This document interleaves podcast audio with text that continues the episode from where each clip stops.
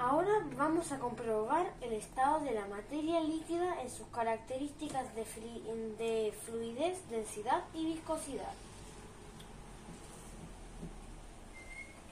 Primero le echamos el agua. Después le echamos la miel.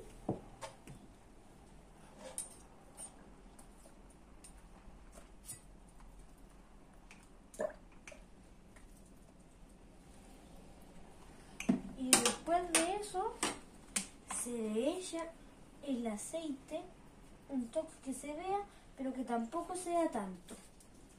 Que se vea que este tiene mucha menos masa. Vemos que qué sustancia se va al fondo del agua, la miel porque se ve claramente que la miel se está más abajo. ¿Qué sustancia queda al medio? El agua.